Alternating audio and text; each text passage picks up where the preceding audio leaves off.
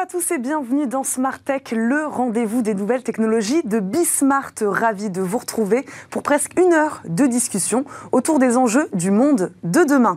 Au sommaire de cette émission, la Climate Tech, c'est le thème de notre interview Launchpad cette semaine. Marwan Elfites, responsable des programmes Startup de Station F, nous dira en début d'émission comment les techs investissent la question climatique et quelle place tient cette Climate Tech aujourd'hui sur le panel des startups Notre talk du jour sera dédié à une autre tech, celle au service de notre santé. En pleine crise sanitaire, nous parlerons avec nos invités des grands enjeux de la tech care et quelles en sont les grandes innovations. Mais aussi dans cette émission, le rendez-vous Game Business, bien sûr, avec notre expert Guillaume Monteux. Focus aujourd'hui sur ces studios de jeux mobiles qui font rayonner la France. Enfin, Cécilia Sévry nous rejoindra en plateau pour nous présenter un robot d'un nouveau genre, sans fil, sans moteur et sans ondes. Il fonctionne, vous verrez, uniquement grâce à la lumière. Mais d'abord, place donc à l'interview Launchpad.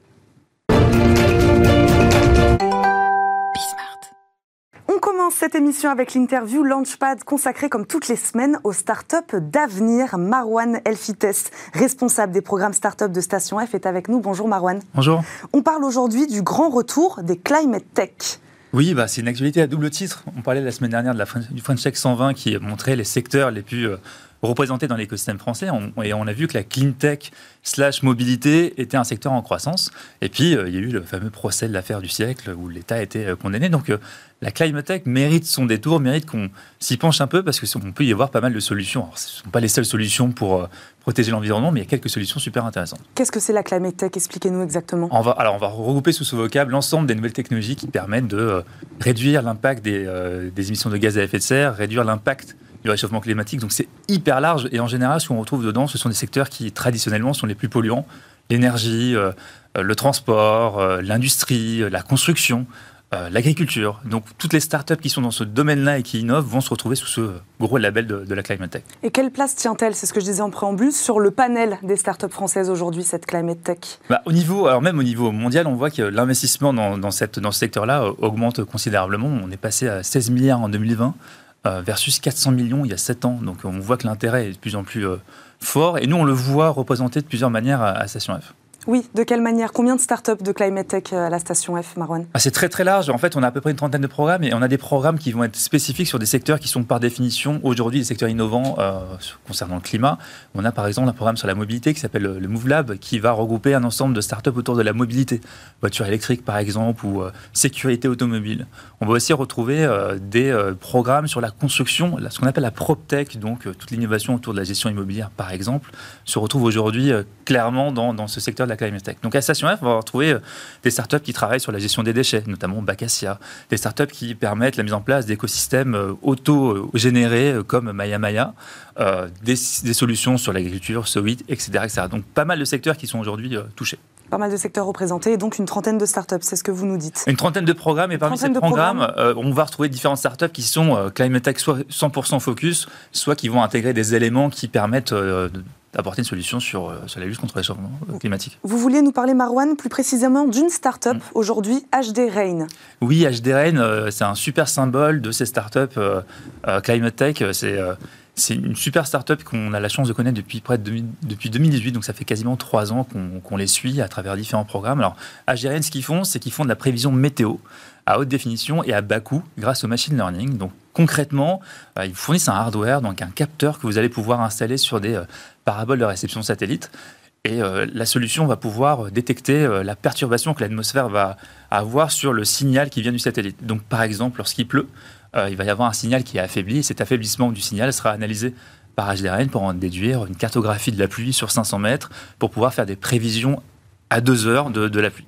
Ils ont réalisé une levée de fonds, hein, je crois. Pour quelle raison exactement? Pour quel développement? Une levée de fonds d'un million. Euh, et là, il y a beaucoup d'enseignements derrière ça parce que HDRN est une start-up fondée par uniquement des scientifiques. Donc les trois fondateurs sont des anciens ingénieurs de Météo France. Ils sont rencontrés notamment en thèse. Euh, ils fabriquent du hardware et ils ont réussi à convaincre euh, des, des, fonds d'investissement privés. Donc ça montre euh, que leur vision est très claire. Et ce qui est passionnant euh, dans notre cas, c'est qu'on les suit depuis 2018. On a vu une équipe fondée par des, scientifiques devenir vraiment aujourd'hui une équipe gérés par des entrepreneurs. Donc ils sont passés d'une vision purement technique, produit, à une vraie vision aujourd'hui de vendeur de données. Ils vendent de la donnée météo à des acteurs qui sont aujourd'hui hyper impactés par le climat, les assurances, les fournisseurs d'infrastructures, euh, l'agriculture notamment. Et donc, par rapport à cette levée, ce qu'ils vont faire, c'est qu'ils vont pouvoir déployer près d'un millier de capteurs dans le sud de la France, qui est euh, l'arc méditerranéen, qui est l'une des zones les plus euh, climato-sensibles du pays. Ils vont faire un maillage, un réseau qui va pouvoir fournir des données très fines quand les scientifiques deviennent des entrepreneurs. Au-delà de la climate tech, on assiste également à une montée de la tech à impact, notamment dans les choix d'investissement. Vous nous disiez aussi un peu en préambule. Oui, alors lorsqu'on regarde la scène tech européenne en 2020, les startups européennes ont levé près de 40 milliards d'euros à peu près. Sur ces 40 milliards, près de 6 milliards viennent de levées de fonds à impact. Donc, startups à impact, alors toutes les startups par, définition sont, sont censées être à, impact. Hein créer des emplois. Mais là, quand on parle d'impact, on parle de, des objectifs, euh, notamment de, développement durable des Nations Unies. Donc près de 6 millions, c'est colossal. Et lorsqu'on regarde les futurs champions français, Insect, Back Market, Alan, elles intègrent toute une dimension impact. Et aujourd'hui, ça va assez loin, si bien que la notion de licorne, ces startups valorisées près d'un milliard, est pas mal challengée. Et il y a pas mal de, de spécialistes, notamment la fameuse Harvard Business Review, qui aujourd'hui indique qu'il faut changer de terme, ne plus parler de licorne, mais de start-up chameau. Les start-up chameaux peuvent notamment traverser le désert sans euh, cramer beaucoup de cash et donc avoir un développement beaucoup plus long terme. Pourquoi les investisseurs aujourd'hui s'intéressent à ce type de, de start-up, euh, Marwan?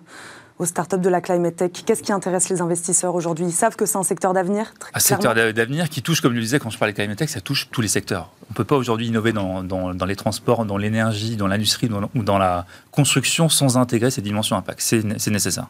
Merci beaucoup, Erwan Elfites, d'être venu nous éclairer sur l'évolution de la Climate Tech et son incarnation hein, au sein même de la Station F, car je le rappelle, vous êtes responsable des programmes Startup de Station F. Merci beaucoup. C'est l'heure de notre talk du jour, focus aujourd'hui sur une autre tech, celle qui prend soin de notre santé.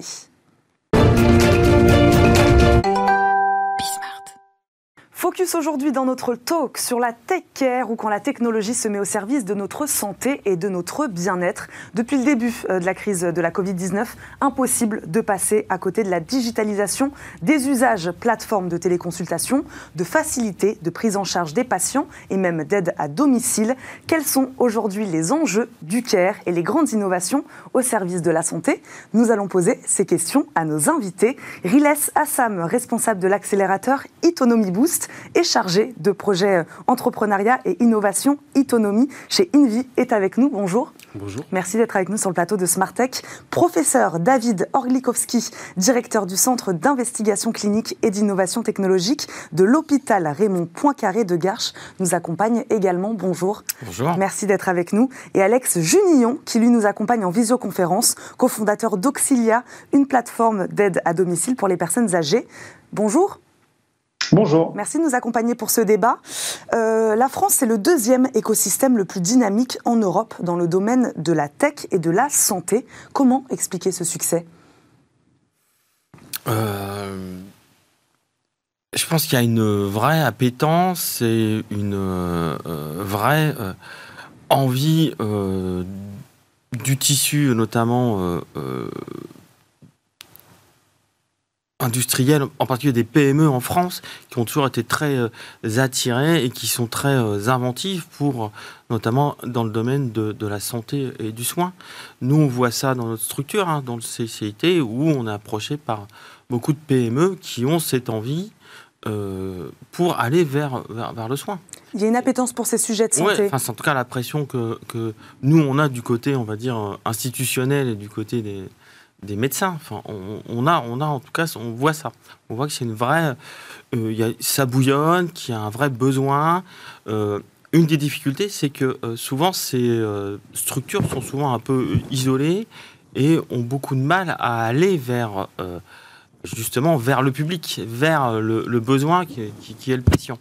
Et le fait qu'on développe des collaborations, notamment, c'est pour ça que euh, euh, on, est, euh, on est là tous les deux, c'est de faire le lien et de décloisonner ces, ces deux mondes, qui sont le monde institutionnel, hospitalier, et puis le monde, on va dire, industriel, PME, start-up qui souvent est un petit peu loin des réalités du patient. La crise a permis ça, peut-être, Riley Sassam, de mettre en connexion, de mettre en réseau les différents acteurs du secteur de la santé et de la tech Oui, moi j'ai remarqué ces derniers mois, depuis le début de la crise Covid, qu'il y avait un intérêt de la population pour les sujets de santé.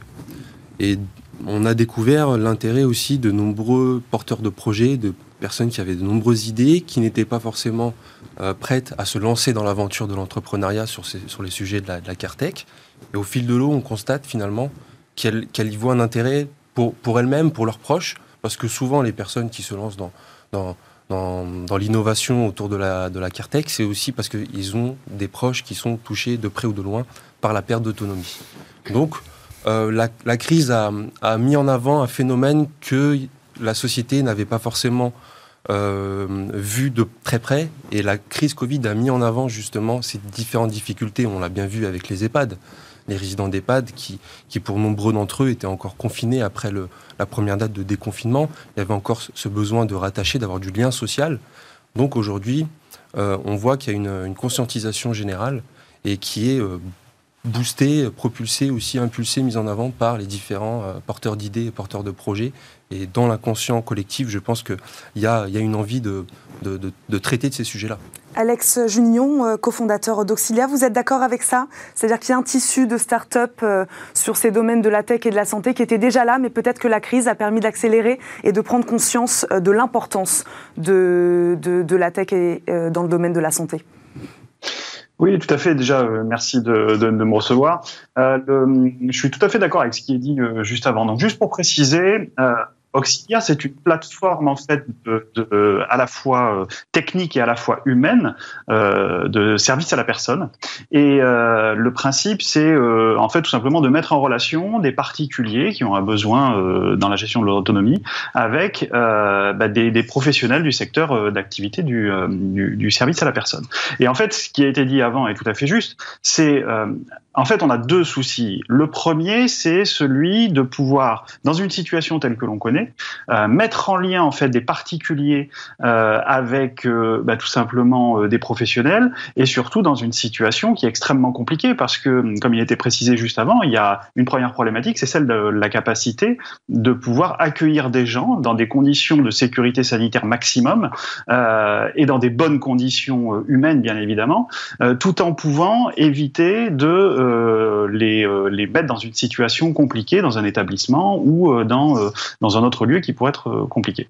et en fait, l'idée, c'est que ces startups qui se développent et l'ensemble des structures, des entreprises, des voilà, des intervenants dans ce secteur d'activité, ben en fait, traitent nos, nos, nos, concitoyens traitent euh, dans le cadre de leurs activités euh, un public qui est par essence fragilisé. Et donc il faut à la fois faire extrêmement attention à la manière dont on va, dont on va prendre en charge ces personnes et à, et à la fois à la manière dont on va pouvoir euh, subvenir à leurs besoins. Donc je crois que cette crise sanitaire a fait émerger ces situations-là et aussi une situation extrêmement importante, c'est que vous avez d'un côté le care, donc le soin euh, médical à proprement parler. Euh, je crois que les, vos invités pourront en parler de manière un peu plus précise. Et de l'autre côté, vous avez aussi toute une partie du public d'intervenants professionnels à domicile qui n'était pas du tout visible jusqu'alors et qui, par cette crise sanitaire, a eu l'opportunité de pouvoir être mise en, en visibilité. Je pense aux aides à domicile qui font un travail extraordinaire. Je pense à toutes les personnes dans les agences de service à la personne, toutes les équipes de service à la personne dans, le, dans ce métier-là. Et euh, le, milieu des startups euh, bah, permet aussi d'arriver à réaliser des économies à la, à la collectivité, euh, parce que bah, tout simplement les économies d'échelle créées par la digitalisation. Donc chez Auxilia, c'est ce que l'on on, on permet. Et en même temps, euh, en même temps de ces économies auprès de particuliers, vous avez aussi la possibilité de rémunérer de manière plus importante les intervenants à domicile qui font ce travail formidable. Donc je crois que cette crise, elle a deux aspects. Et il me semble que c'est assez important de le, souligner comme il a été fait jusqu'alors. Alexis Junignon, j'aimerais juste vous faire réagir sur, enfin, vous faire rebondir sur ce que vous disiez, sur ce lien social, ce lien entre patients, euh, médecins, etc. la technologie renforce le lien social finalement, alors qu'on pourrait croire l'inverse? En, fait, alors il y a, effectivement cet aspect-là. Euh, je veux juste apporter une petite précision. Donc au sein de l'aide à domicile, euh, donc chez Auxilia, mais chez les autres aussi, euh, on ne va pas parler de patients à proprement parler, parce que nous n'intervenons pas sur le côté soins. On va parler de bénéficiaires de nos services. Donc ça, c'est vraiment aussi un aspect, un aspect qui me paraissait important de préciser. Donc effectivement, cette, ce lien en fait, on se rend compte qu'il est absolument fondamental. C'est-à-dire qu'à partir du moment où euh, vous prenez euh, soin justement de personnes qui sont en dépendance, en situation de euh, difficulté, qu'elles soient passagères ou qu'elles soient permanentes, on se rend compte que le glissement, et surtout dans ces périodes de fin d'année ou de début d'année, le glissement vers une dépendance plus importante s'accentue. Et en fait, ce lien social, le lien qui va être créé par les interventions qui sont effectuées à domicile de ces bénéficiaires et de, bah, de notre entourage, de nos grands-parents, de nos parents, de euh, nos euh, proches euh, qui peuvent être en situation de handicap, léger ou lourd, on se rend compte que ce lien social est extrêmement important et la technologie permet de pouvoir pallier à des situations où ce lien social n'est plus présent dans des situations de crise sanitaire comme on peut le voir aujourd'hui. Donc avec les solutions que l'on propose, bah, tout simplement ce lien social peut être maîtrisé et permanent quand on garde ce lien de situation à domicile. Riles Assam, on ne fait pas euh, de la tech dans le domaine de la santé comme dans n'importe quel autre domaine. Oui, tout à fait. Moi, je, voudrais insister sur une chose, c'est que pour que la technologie, pour que l'innovation technologique soit, soit à la hauteur des, des besoins rencontrés sur le terrain, il faut répondre aux usages, il faut passer par une forme d'innovation organisationnelle, réinventer les modèles d'intervention et impliquer tous les acteurs, à la fois les aidants, euh, les aidants professionnels, les aidants familiaux, les bénéficiaires eux-mêmes. Euh, on en discutait tout mmh. à l'heure hors antenne. C'est beaucoup d'acteurs à prendre en compte. Voilà, tout à fait. C'est avoir cette co-construction euh, cette pluridisciplinarité qui va faire qu'on va tester ensemble ces technologies, les expérimenter et faire en sorte de les favoriser pour qu'elles puissent émerger sur le marché de, de, la CARTEC et puis ensuite permettre justement un déploiement euh, sur les différents territoires et qu'elles correspondent vraiment aux besoins des territoires. Nous, ce qu'on s'accorde à faire avec le Hub Autonomie, euh, qui est oui, expliquez-nous à quoi ça sert exactement. Le Hub Autonomie, c'est un hub d'innovation qui permet justement, qui accompagne, on a la chance d'avoir euh, les deux départements des Yvelines et des Hauts-de-Seine qui nous accompagnent dans l'émergence du hub à travers l'agence interdépartementale de l'autonomie qui est mise en place, de pouvoir en back-office mettre en avant toutes les idées, tous les concepts qui peuvent potentiellement émerger sur le marché euh, demain et accompagner, tester, expérimenter avec, le, avec les usagers, avec les bénéficiaires, avec les familles, avec l'ensemble des acteurs qui gravitent autour de la personne euh, en perte d'autonomie. Et c'est donc par ce biais-là qu'on va pouvoir proposer un bouquet de services, une offre de services qui va justement euh, bénéficier, euh, permettre aux, bénéficiaires demain de répondre à ces problématiques qu'ils rencontrent au quotidien. Ça, c'est important de, le souligner. Oui, David Orlikowski, c'est vrai que le processus est long hein, quand on fait de l'innovation ou de la tech dans la santé, parce qu'il y a beaucoup de tests, beaucoup de voilà, beaucoup d'acteurs, euh, beaucoup d'acteurs à prendre en compte. Vous voulez réagir là-dessus? Tout à fait, parce que un, la santé, c'est pas un marché habituel. Enfin, c'est un marché régulé. C'est régulé puisque c'est réglementé, réglementé. Et surtout, il y a plusieurs mots-clés qui ont été euh, dits euh, juste à l'instant. C'est un, c'est le, le, le, le, fait que le besoin, et en particulier d'identifier le besoin qui n'est pas couvert, c'est quelque chose d'extrêmement important et ça demande une expertise et un lien du coup avec les usagers, mais aussi les cliniciens. Et puis, euh, deuxièmement, un point important, c'est que c'est l'usage et l'usabilité qui sont extrêmement importants. Si vous avez une innovation qui n'est pas utilisable ou qui ne sert à rien, c'est même pas la peine. Et donc, derrière, il faut, dès les phases de conception, anticiper ces aspects-là et anticiper aussi l'accès au marché, anticiper la régulation. Il y a beaucoup de, notamment de réglementations européennes et sur des innovations qui sont des dispositifs médicaux, il y a le marquage CE. Et souvent, des, entreprises se retrouvent coincées devant le marquage CE qui ne sont pas anticipés, par exemple, derrière. Donc, tous ces aspects-là, ça demande une vraie communication, ça demande une articulation avec des structures où on va évaluer l'usage, l'usabilité, etc. Et de tenir en compte tous ces aspects un peu difficiles, réglementaires, etc. Mais aussi qui sont difficiles du point de vue financier, parce que ça coûte énormément d'argent. Alexis euh, Junion, vous êtes d'accord avec ça? Il y a tout un processus qui est long, compliqué, mais c'est normal parce que ça relève de la santé alors justement, je pourrais pas aborder ce, cette partie euh, en lien direct avec la santé, euh, mais pour tout ce qui concerne l'aide à domicile, euh, je rejoins tout à fait ce que vous disiez juste juste avant avec Monsieur Assam sur la question du nombre d'interlocuteurs qu'il faut arriver à mettre en lien et à connecter. On parlait juste avant de cette notion de lien social important vis-à-vis -vis des bénéficiaires, mais il est tout à fait aussi important de mettre un lien qui cette fois-ci n'est plus social mais tout à fait opérationnel entre les opérateurs de services à la personne que nous sommes. Euh, donc chez Auxilia, c'est le principe, hein, c'est de se dire de, voilà d'intervenir au domicile des particuliers dans les meilleures conditions. Mais aussi, vous avez les conseils départementaux. Donc on a aussi une logique départementale et euh, territoriale. Donc les conseils départementaux avec des assistantes sociales qui gèrent justement euh, la dépendance dans, dans les départements. Vous avez aussi le personnel médical parce que bien souvent, quand vous avez une aide à domicile pour un public fragilisé, et eh ben vous avez tout simplement plusieurs corps de métier le corps de métier de la santé, des infirmières euh, à domicile qui font aussi un travail formidable, surtout pendant cette période. Vous avez des médecins qui se déplacent ou qui sont visio grâce aussi aux technologies de la tech care. Et vous avez les aides à domicile qui se déplacent au domicile pour arriver à, j'appelle ça l'ingénierie du dernier kilomètre, comme on peut en parler dans le dans, dans, dans des industries ou dans des choses de, de dans des secteurs de ce type-là. Et en fait, d'arriver à mettre en musique justement tous ces interlocuteurs dans le cadre euh, d'une intervention à domicile, bah, ça demande de la communication. Et je crois que la technologie permet de mettre en place ces éléments de, communication pour faire en sorte que l'aide à domicile soit, euh, rendue euh, de la, de meilleure manière, sans pour autant oublier euh, le fait que la technologie ne remplacera jamais, et ça je crois que euh, vos invités pourront euh, peut-être euh, le partager, mais la technologie ne remplacera jamais la question de la valeur ajoutée humaine qui doit être mise au centre de justement des pratiques de chacun des opérateurs. Une start-up peut être formidable, elle peut lever des millions d'euros, elle peut générer des millions de chiffres d'affaires, sauf qu'on ne pourra pas remplacer le fait qu'à un moment donné, il faut des êtres humains qui s'occupent de particuliers à domicile, qui s'occupent de patients dans des établissements, secteur que je connais un petit peu moins, mais qui doivent être justement présents pour, euh, bah, pour d'autres êtres humains et avec le maximum de qualité possible. Et ça, je crois que voilà, c'est un élément extrêmement important dans le cadre de la tech care, de l'aide à domicile et de ce que l'on propose avec Auxilia. Rila Sassam, vous vouliez réagir? Oui, euh, je partage totalement ce qui vient d'être dit. Je voudrais aussi ajouter que, au-delà de tout le travail qui est mené aujourd'hui euh, pour justement euh, mettre sur le marché des technologies qui répondent aux besoins des bénéficiaires, c'est aussi au, service des professionnels. Puisqu'on parle des aidants professionnels, les auxiliaires de vie, aujourd'hui c'est un métier qui est très pénible, il y a une vraie sinistralité. Euh, c'est pour elles aussi que cette technologie est utile. Sûr. C'est pas seulement pour les bénéficiaires, pour les personnes fragiles, c'est aussi pour celles qui accompagnent ces, ces populations-là.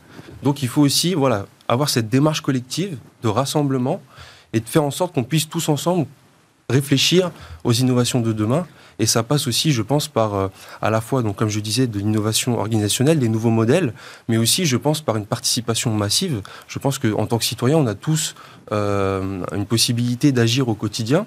Euh, et donc, on a, on a besoin aussi d'avoir cette force, ce soutien de la part des, des, des personnes pour nous soutenir dans l'action.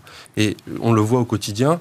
On a la chance d'avoir aujourd'hui, par exemple, des étudiants qui nous accompagnent sur ces sujets, qui n'étaient pas forcément intéressés au préalable, mais euh, qui constate que la technologie sur, ce secteur, sur la, sur, CARTEC, finalement, euh, pour eux, ben, génère un réel intérêt et une réelle envie d'en découvrir, d'en savoir davantage. Donner du sens aussi. Donner du sens à l'action sur le terrain. Et je pense qu'aujourd'hui, on essaye, en tout cas, par notre action euh, au sein du Habitonomie, euh, d'y contribuer. Alexis Junion parlait des territoires. Vous aussi, c'est ce que vous faites. Vous allez dans les territoires tester des choses dans les EHPAD, notamment des innovations, des nouvelles technologies? Oui, on a lancé il y a quelques mois de cela un projet qui s'appelle InnoSMS et qui permet justement, avec euh, différents EHPAD, avec des résidences autonomie, des structures d'aide à domicile, d'aller tester des solutions euh, d'innovation technologique qui répondent notamment à, un, fort objectif de lien social de la télémédecine également, de favoriser la téléconsultation, euh, voilà, d'intégrer toutes ces innovations dans ces établissements, de les tester sur une durée définie et de voir ce que ça peut donner avec les bénéficiaires, avec les professionnels. Et en fonction de cela, d'envisager un déploiement massif sur les territoires parce qu'il y a bien évidemment des territoires avec de grandes disparités, qu'on soit en zone rurale, en zone urbaine par exemple, on ne rencontre pas les mêmes difficultés. Il faut être en capacité de pouvoir répondre à ces différentes typologies de population. La tech va pouvoir combler ces inégalités selon vous? Elle va y contribuer fortement combler en, totalement, je ne sais pas. Je suis pas, je, je pense pas être en capacité de pouvoir vous dire, mais en tout cas, elle va essayer de freiner, de prévenir la perte d'autonomie. Aujourd'hui, on doit être dans l'anticipation et dans la prévention. Ça, c'est un élément important. Autre domaine euh, que l'aide aux personnes âgées, il y a aussi le handicap, mmh. vous qui vous intéresse particulièrement, professeur David Orlikowski. Où en est-on des innovations technologiques sur ce, sur ce sujet? Où en est-on? C'est impossible de répondre. Il y a des, innovations dans tous les sens. Des innovations technologiques dans le domaine de la mobilité, de la communication. Euh, on, pourrait euh, euh, euh, dire qu'il y a des milliers, milliers d'innovations. C'est, je reviens sur la question du besoin. C'est quel besoin vous voulez couvrir? Ça part toujours de là. Ça, part, ça doit partir, ça doit partir de, là. Il faut que ça réponde aux besoins d'un, patient. Je vais citer l'exemple dont on discutait, c'est que on suit des patients avec des maladies neurologiques qui sont en fauteuil roulant. Et étonnamment, un jour, j'ai posé la question à un patient fauteuil est-ce que tu, serais d'accord pour remarcher si je t'enlève ton fauteuil? Il m'a dit non. Parce qu'en fait, pour certains patients, ce qui compte, c'est pas de remarcher, mais c'est de pouvoir se laver les dents, de pouvoir euh, se brosser les cheveux, de, des choses comme ça. Donc, il faut faire attention aux besoins. C'est un exemple parmi d'autres hein, sur un patient qui n'est pas représentatif de tous les patients. Mais il faut vraiment faire attention à ça. Et on n'a pas d'innovation il ne faut pas rêver qu'innovation et ensuite l'appliquer aux patients. Il faut que ce soit l'inverse. C'est un chemin beaucoup plus compliqué. Comment l'État intervient, excusez-moi de vous couper, comment l'État intervient sur ces, sur ces questions-là? C'est par des subventions euh, C'est par une aide euh, aux start-up elles-mêmes euh, qui innovent? Bah, Il y a plusieurs dispositifs de financement. Vous avez des financements pour la recherche clinique, pour la recherche préclinique, avec des structures de valorisation dans les universités, via l'INSERM, les grands organismes de recherche, des subventions pour la recherche clinique avec des appels d'offres, et puis des euh, subventions au niveau de la BPI, par exemple, pour les entreprises. Et puis des programmes plus généraux comme les ANR, etc., qui vont financer des projets collaboratifs entre des structures de recherche et euh, des, entreprises. Donc il y a tout un dispositif. Mais là aussi, la difficulté, c'est que ces dispositifs sont cloisonnés entre eux et qu'il y a souvent une mauvaise visibilité, des difficultés de visibilité pour pouvoir répondre à ces appels d'offres. Quel que soit notre, notre nom, le monde hospitalier va répondre sur des projets de recherche clinique, le monde industriel va, rester sur des, des euh, projets industriels, et souvent ça ne communique pas au, pas au bon moment. Alexis euh, Junillon, vous vouliez réagir? Oui, tout à fait. Il y a, il y a, je, je, rejoins euh, ce qui vient, ce qui vient d'être dit, c'est-à-dire que les innovations, euh, euh vous avez, vous avez beaucoup de types d'innovations. Vous avez euh, des innovations en termes de, euh, voilà, de, d'outils logiciels. Vous avez des innovations en termes de, de produits à proprement parler, en termes de hardware. Et vous avez des innovations dans l'ingénierie du service. Et, et Monsieur Orlikowski en parlait. La question, c'est pas est-ce que l'offre va permettre de pouvoir répondre à un certain nombre de, de de choses euh, en lien avec euh, avec euh, le marché entre guillemets, même si j'aime peu parler de, de, de, marché quand on parle d'un public en situation délicate. Mais c'est surtout est-ce qu'on arrive bien à partir du besoin, comme il était précisé juste avant? Et je crois qu'il y a un élément à la santé, ça? Alexis Junion, excusez-moi de vous couper, c'est propre à la santé, ça, de partir du besoin? On fonctionne pas pareil peut-être dans les autres dans les autres formes de tech? Ben, en, fait, ce qui se passe, c'est que quand vous vous retrouvez dans la santé, euh, vous avez euh, tout un, un, historique en lien avec les pratiques, vous avez tout un historique en lien avec les modes opératoires qui, qui, ont été mis en place, et il faut en tenir compte pour arriver à développer des éléments, des outils, euh, des, des, technos qui sont parfaitement en cohérence avec euh, vraiment le besoin. Quand vous arrivez à développer un produit quel qu'il soit, vous pouvez commencer à créer des usages, vous pouvez commencer à créer des, des process qui vous permettent de pouvoir accéder à un nouveau marché. Là, dans la santé, on est dans, la santé, dans l'aide à domicile en particulier, vous êtes vraiment dans des situations où en fait il faut vraiment tenir compte de ces usages. Le point sur lequel je voulais euh, vraiment intervenir, c'est sur la question de l'innovation en termes d'accès à ces types de services. C'est-à-dire que quand vous vous trouvez, alors moi je viens de la Drôme, euh, mais quand vous venez euh, d'un département comme la Drôme, où vous avez, ou comme plein d'autres départements en France, où vous avez des petits villages, où vous avez des endroits qui sont un petit peu plus difficiles d'accès, eh ben, l'innovation, elle commence par pouvoir rendre accès aux services à des gens qu'ils n'y ont pas accès, ne serait-ce que parce qu'ils habitent dans des endroits où des structures traditionnelles ne peuvent pas intervenir. Et je crois que la technologie et le digital permet à ces personnes-là, qui sont dans les mêmes situations que des gens dans des villes, dans les grosses agglomérations, région parisienne, à Montpellier, à Lyon, à Bordeaux, et ben de se retrouver euh, dans des petits villages euh, qui sont euh, un peu éloignés, bah, tout simplement de pouvoir avoir le même niveau de service, d'intervention et de, surtout de qualité d'intervention à domicile euh, que dans des grandes, dans des grandes agglomérations et je crois que la tech peut vraiment apporter ça. Et c'est en ça que le besoin est important. Si on part du besoin, on se rend compte de ça. Si on part du besoin, on se rend compte que, bah, tout simplement, Madame Dupont, euh, dans sa petite ville du, euh, du, Cantal ou son petit village du Cantal, a tout à fait le droit et on a l'obligation en tant qu'opérateur de pouvoir lui apporter une solution au même niveau de qualité que Monsieur Durand qui va se situer dans le 18e arrondissement de Paris. Et ça, je crois que la digitalisation, elle apporte cette solution-là, mais parce qu'elle part du besoin. Et le besoin n'est pas de dire je veux faire de la qualité dans le service à la personne, mais je veux faire alors, je veux rendre accessible le service à la personne à toutes les personnes qui se situent sur le territoire. Et je pense que voilà, l'innovation euh, dans la, dans, la tech, euh, dans la tech care permet euh, d'arriver à la réponse à ces besoins-là. Eh ben, merci beaucoup. Euh, on va s'arrêter, on va s'arrêter sur ces mots. Merci à tous les trois d'avoir débattu euh, aujourd'hui avec nous dans Smart Tech. Il laisse à Sam 20 secondes si vous voulez 20 réagir. 20 secondes, j'en profite parce que j'ai ramené le petit catalogue Autonomie, Boost. j'en profite. Sur, la promotion 2020 euh, des startups de la tech et de la santé. Tout à fait. N'hésitez pas à aller sur notre site internet pour découvrir les programmes d'accompagnement pour les startups et pas seulement d'ailleurs. Donc si vous êtes intéressé, n'hésitez pas. On peut toujours euh, discuter des projets et voir si on, peut vous accompagner. Parce qu'il faut les accompagner, ces startups. Il faut les accompagner, il faut les accélérer, leur ouvrir les portes et donc on est là pour les accompagner. Et j'en profite aussi pour dire que chaque année on organise un salon euh, sur l'autonomie euh, qui a lieu, la prochaine édition aura lieu le 5 et 6 octobre prochain.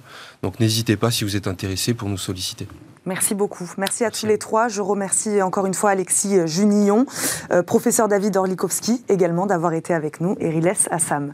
On marque une courte pause. Merci. On se retrouve tout de suite pour notre rendez-vous Game Business.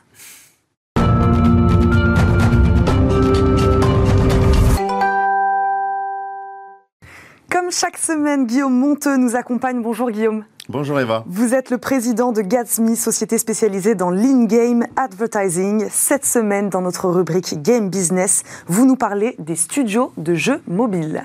Les investissements dans les studios de jeux euh, sont littéralement stratosphériques depuis quelques années.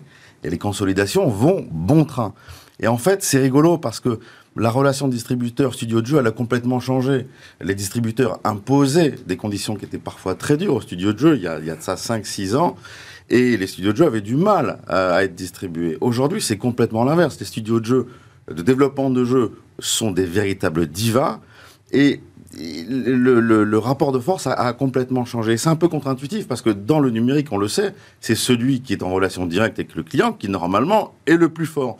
Et ben là, les gros distributeurs, typiquement les Sony, les Microsoft, vont investir des sommes colossales pour acheter des studios de développement de jeux, des éditeurs de jeux. Et ça, c'est une bonne nouvelle, évidemment, pour eux. Est-ce que le contenu est roi dans le monde du jeu vidéo? Ben, On a l'impression qu'aujourd'hui, que oui. Et c'est, moi, je trouve ça pas mal, notamment. C'est une bonne nouvelle. Oui, parce qu'en France, on est très fort dans, la production et dans le développement de, de contenu. Maintenant, comme, c'est comme tous les rois. Il faut être roi, mais il faut aussi le rester. Des exemples de transactions euh, récentes, Guillaume? Bah, dans le domaine, bah, typiquement, on a vu euh, Electronic Arts euh, racheter il y a quelques mois le géant Codemaster, qui est le, studio de développement de jeux le plus connu et le plus, on va dire, le plus aimé dans le domaine de la, course euh, automobile. le même Electronic Arts vient de racheter tout récemment l'éditeur de jeux et le développeur de jeux Glu Mobile pour 2,1 milliards de dollars. Euh, Glumobile, c'est euh, la franchise Kardashian, c'est la franchise euh, qui veut gagner des millions, Deer Hunter. Vous voyez, ces 3-4 derniers mois, y est met plus de 3 milliards de dollars pour acquérir des, studios de développement de jeux. Donc, il y a des transactions, des transactions qui sont très importantes. Et en France, typiquement, et je le redis, on est très fort, je suis très très fier de ça, on a aussi des pépites, comme par exemple Dontnod Entertainment. Dontnod Entertainment, c'est une société de développement de jeux qui a été créée en 2008 par une bande de copains, euh, dont d'ailleurs l'actuel président euh, Oscar Gilbert. Et c'est un, c'est un studio qui a eu son premier succès avec un jeu qui s'appelle Life is Strange, développé par Dontnod, euh, édité euh, par Square Enix. C'est une aventure narrative filmée en vue objective, un, une espèce de film interactif dans lequel le joueur va prendre des décisions et ces décisions vont influer évidemment sur la suite du jeu.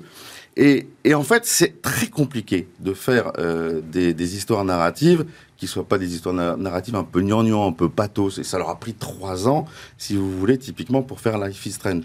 Et Dontnod s'est spécialisé dans, ce type de jeu-là. Ils ont fait Life is Strange, Life is Strange 2, euh, euh, Twin, Twin Mirror, Tell Me Why, sont des jeux assez compliqués parce que les histoires sont juste transportent entre guillemets le joueur et abordent des sujets qui sont très compliqués à aborder, comme euh, la mort, comme le suicide, comme euh, la maladie, dans, des milieux qui sont, qui sont un peu jeunes. Donc, ils sont vraiment très forts pour raconter ce type euh, d'histoire, euh, les, gens de chez Dontnod. Ils en ont fait leur patte. Un peu comme Quantic Dream, dont on reparlera peut-être, euh, qui est aussi un studio français qui, qui, qui est dans ce créneau-là. En termes de monétisation de Dontnod, je trouve c'est assez sympa parce qu'ils feuilletonnent entre guillemets leur histoire, donc ils vendent chapitre par chapitre euh, leur histoire, comme ils l'ont fait avec Life is Strange 1, 2 et, et, aujourd'hui avec euh, euh, Twin Mirror Tell Me Why. Et, Tell Me Why, qui, qui est édité par, par Microsoft, d'ailleurs est exclusivement présent sur le, sur le Xbox Game Pass. Et donc, on va voir effectivement si ce type de monétisation, entre guillemets, est intéressant pour un studio comme Dontnod. Tout va bien aujourd'hui pour Dontnod? Bah, tout va bien, franchement, tout va bien. Ils sont, ils sont très forts pour faire ce, pourquoi, ce qu'ils font exactement, mais il faut, c'est comme tout business, il faut de l'argent. Il faut de l'argent pour faire plus de jeux, il faut de faire de l'argent, évidemment, pour être plus libre. Alors, ils, avaient un chiffre d'affaires de d'environ 14 millions d'euros en, en 2019 et ils ont essayé de lever de l'argent à l'été 2020. Bon, les conditions de marché n'étaient pas forcément très réunies, mais et parfaites, mais ils ont pu quand même lever euh, presque 7 millions d'euros euh, à l'été 2020. Et là, l'excellente nouvelle, c'est qu'à peine six mois après, en janvier 2021, ils annoncent une levée de fonds de 50 millions d'euros avec Tencent notamment qui rentre dans le capital de Dontnod à hauteur de 23%. Et là, je pense que ça va changer pas mal de choses chez Dontnod, parce que ça va leur donner les moyens vraiment d'exprimer de, complètement leur, leur capacité et leur savoir-faire. La société est capitalisée 140 millions d'euros, 623 fois les bénéfices. C'est dire à quel point le marché croit en Dontnod. Vous vouliez aussi nous parler, Guillaume, aujourd'hui de Oma Games. J'adore Oma Games. J'adore Oma Games parce que c'est un studio de jeu hyper casual, de développement de jeux hyper casual et d'édition de jeux, pardon, hyper casual, euh, absolument formidable. Euh, Oma Games, c'est euh, Skyroller, euh, Nerf Epic Prank, c'est Tower Color, c'est l'excellent jeu Guilty, des jeux dans lesquels, enfin, qu'on a tous sur nos téléphones portables plus de 200, 300 millions de downloads au total pour les, pour jeux, pour Oma Games. La société a été créée par Daniel Nathan et Olivier Lebas, deux, jeunes entre, entrepreneurs qui ont une particularité, c'est qu'ils ont travaillé ensemble dans une société qui s'appelle Bitmotion, et cette société Bitmotion était spécialisée dans l'acquisition client et dans la monétisation des applications, dans la publicité. Et en fait, on, le sait bien, les jeux mobiles aujourd'hui, euh, c'est la capacité à générer une audience incroyable, donc aller chercher des joueurs et une capacité à aller les garder. Et ce qui est formidable chez Oma, c'est que non seulement ils ont du flair pour aller dénicher euh, chez les différents studios de jeux les jeux qui vont plaire, mais en plus, ils excellent dans la monétisation, si vous voulez, de leur, euh, jeu et, dans, la, dans, leur capacité à, à, à bien éditer les jeux. Alors, les chiffres de Homa Games, on ne les connaît pas. Euh, vous avez 20 secondes pour nous donner les chiffres de Homa Games, alors, Guillaume Si c'est pour vous, alors, je vais vous dire juste une très très bonne nouvelle pour Homa, et d'ailleurs pour le pour le pour l'ensemble, si vous voulez, de l'univers du jeu vidéo en France. Ils viennent de lever, alors que la société a deux ans et demi, 15 millions de dollars auprès d'ID Invest et de eVenture. Deux très gros fonds qui ont les poches super profondes et qui pourront les accompagner demain. Et ça, c'est une excellente nouvelle. D'une part, parce que il y a pas mal d'argent qui a été misé sur une équipe qui est juste en or, mais en plus, ça va leur donner les moyens, pourquoi pas, de devenir très très vite un autre vaudou et de faire rayonner notre savoir-faire français dans le monde entier. Pourquoi bon. pas? Voilà. Merci Guillaume Monteux d'avoir mis en lumière ces studios français. Je le rappelle, vous êtes CEO et cofondateur de Gatsme. Tout de suite, on parle d'innovation avec Cécilia Sévry.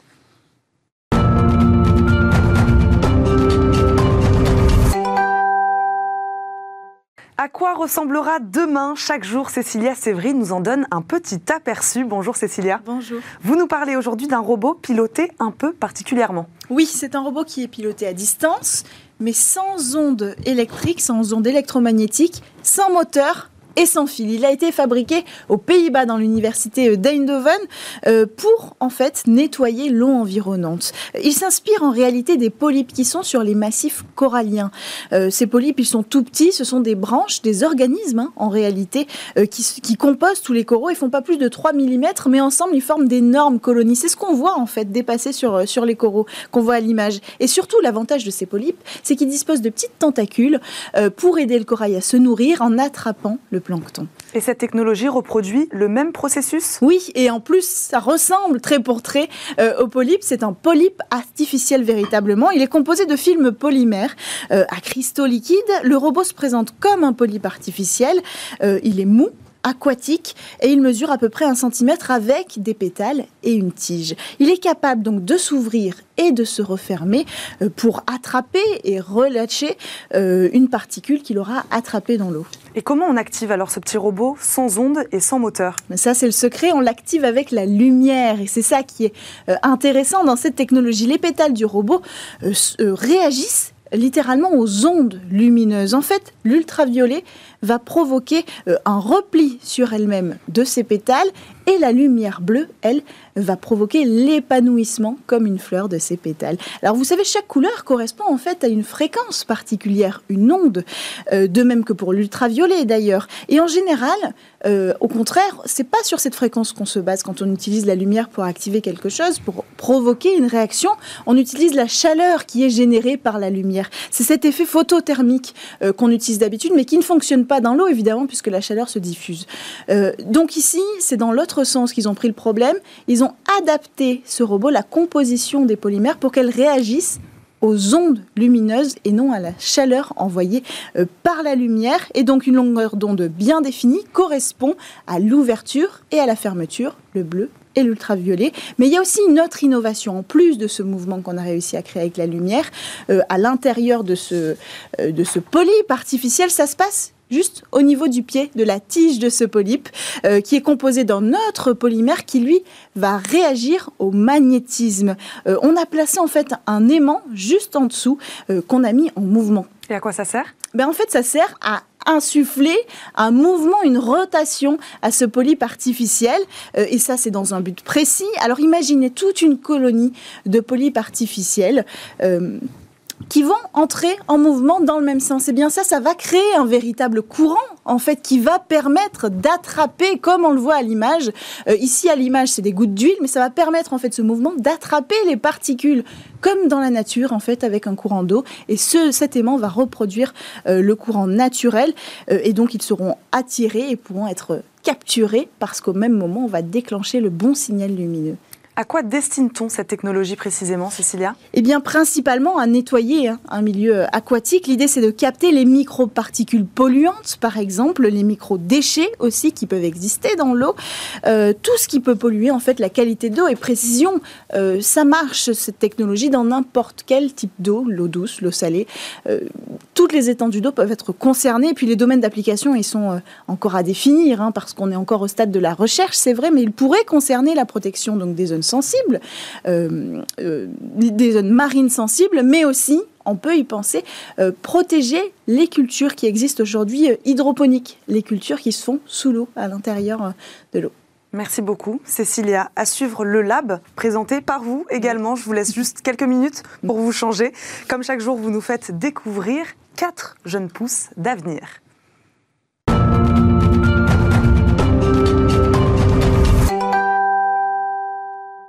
C'est déjà la fin de votre émission. Merci à tous de nous avoir suivis. Demain, Eric Labeille sera notre invité. Il est président de Polytechnique. Il viendra nous parler du lancement de la revue sur la recherche et les technologies dédiées aux décideurs. Si vous êtes passionné de curling, notre innovation devrait également vous intéresser. Et puis demain, notre débat s'intéressera à nos villes du futur, les tech cities et les smart cities. Je vous souhaite une très très bonne journée sur Bismart et je vous dis donc à demain dans Smart Tech.